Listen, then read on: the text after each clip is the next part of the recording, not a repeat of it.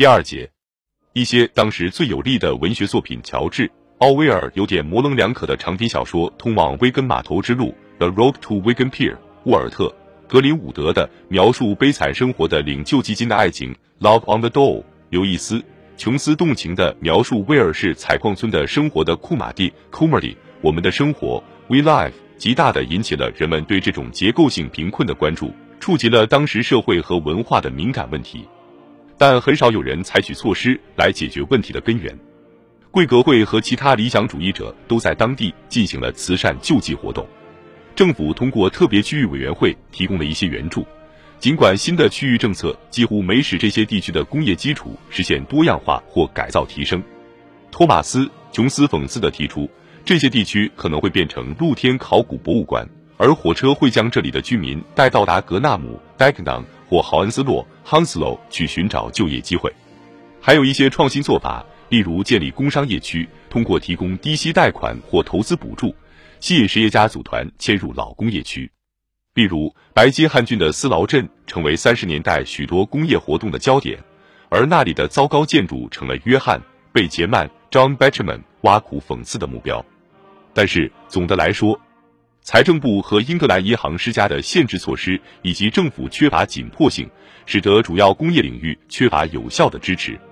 一九三五年，国防白皮书出台，政府进行军备扩充，重点发展工程和飞机生产。直到这时，就业人数才大幅增加。但是，遭受衰退影响的工业区得到的刺激政策很少，其主要原因是他们自给自足，发展受限。一战之后，英国其他地区的大多数人的生活还过得去，甚至在很多方面很惬意。三十年代的通货膨胀率很低，私人住房便宜，消费者的选择也日益丰富。一九三三至一九三七年间，每年平均建造三十四万五千所房屋。汽车工业和电气、化学和纺织品公司继续蓬勃发展。在英格兰中部地区，莱斯特和考文垂等城镇经历了前所未有的增长和富裕。生活的回报更加明显。赫伯特·查普曼的阿森纳职业足球队的运动员虽然收入不高，却能吃牛排、喝香槟。在伦敦外围，地铁不断延伸，向北通往赫特福德郡边缘的科克佛斯特 （Cockfosters） 或向西通往白金汉郡边界的阿克斯布里奇 （Axbridge），说明白领人口所从事的专业领域和获得的服务都在扩大。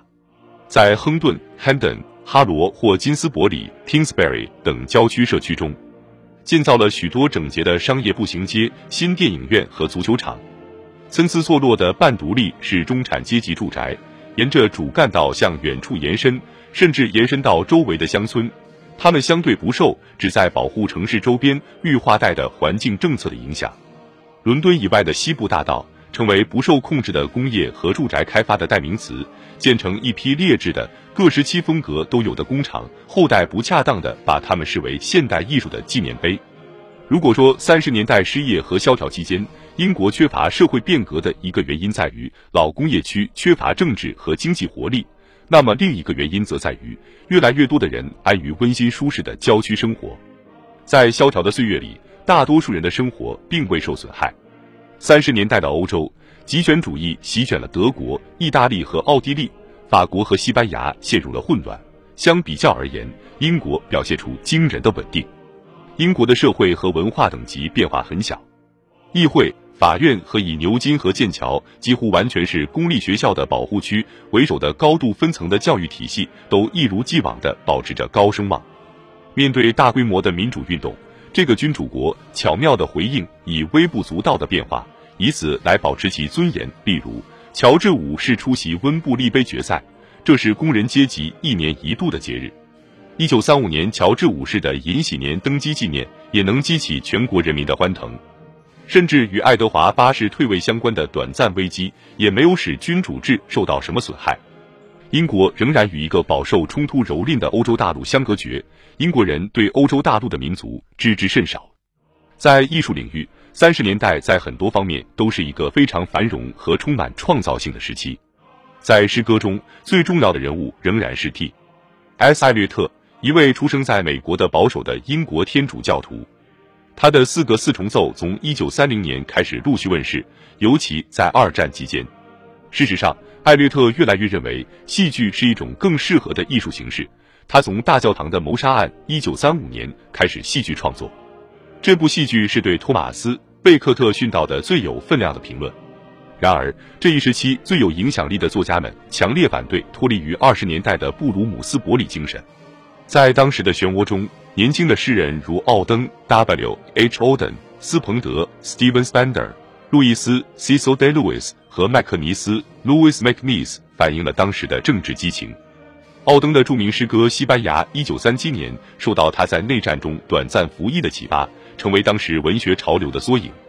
重要的是，所有这些年轻的诗人，即使实际上没有成为共产党人，也与一种新马克思主义亲近。与之相反，当时的两位更出色的年轻小说家伊芙琳·我 （Evelyn Waugh） 和格雷厄姆·格林 （Graham Green 都皈依了罗马天主教，尽管两个人的政治观点和其他观点截然不同。英国音乐的波动性较小。国王御前音乐家埃尔加于1934年去世，不过他自从1919年创作了惆怅的描绘秋天的大提琴协奏曲之后，就没有什么新作品问世了。古斯塔夫。霍尔斯特 （Gustav Holst） 和弗雷德里克·戴留斯 （Frederick Delius） 的浪漫主义流派，不得不与斯特拉文斯基 （Igor Stravinsky） 和勋伯格 （Arnold Schoenberg） 的追随者的不成调的甚至毫无结构的试验性风格相竞争。阿诺德·巴克斯 （Arnold Bax） 和拉尔夫·沃恩·威廉姆斯 （Ralph Vaughan Williams） 的音诗是一种当代流行的全音阶作曲技巧。深深地根植于英国传统的曲调和主题，是现代音乐融洽的与本土音乐传统相结合的典范。在视觉艺术方面，三十年代是一个充满激情和创新的时期，无论是在雕塑还是在绘画中。约克郡矿工之子亨利·摩尔 （Henry Moore） 和他的弟子雅各布·爱泼斯坦 （Jacob Epstein） 的作品，让英国雕塑焕发出新的活力。另一位先驱是画家本·尼克尔森。班尼克森的妻子芭芭拉·赫普沃斯 （Barbara Hepworth）。在此期间，英国绘画也异常活跃。从斯坦利·斯宾塞 （Stanley Spencer） 的乡村基督教象征主义到保罗·那时与法国超现实主义的成功融合，在各个方面，三十年代的英国都比以往更为出色。在建筑和设计方面急需创新，建筑师诺曼·肖 （Norman Shaw）、查尔斯·沃塞 （Charles Wolsey）。和查尔斯·雷尼·麦金托什 （Charles Rennie Macintosh） 的鼎盛时期是在1914年以前。从那以后，建筑设计不再墨守成规。从体现格罗皮乌斯 （Walter Gropius） 和德国包豪斯 （Bauhaus） 的影响的大型公共建筑，到带有新艺术风格或装饰派艺术色彩的工厂和电影院，再到普通但重要的地标，如弗兰克、皮克和霍尔登的伦敦新地下火车站。英国建筑体现了许多反叛色彩和真正意义的解放。在一个更容易理解的层面上，皇家艺术学院和流行艺术节，如亨利·伍德爵士皇家阿尔伯特音乐厅举办的伦敦逍遥音乐会等所展示的新生活，体现了某种文化进步。如果算不上文化革命的话，从各个方面来说，三十年代的英国在较老的工业区之外，展现的是一派国泰民安的景象。文化想象力也使国家充满活力，但局势在一九三七年发生突变，不是因为任何直接的国内不团结或争论，而是因为来自外交事务的影响。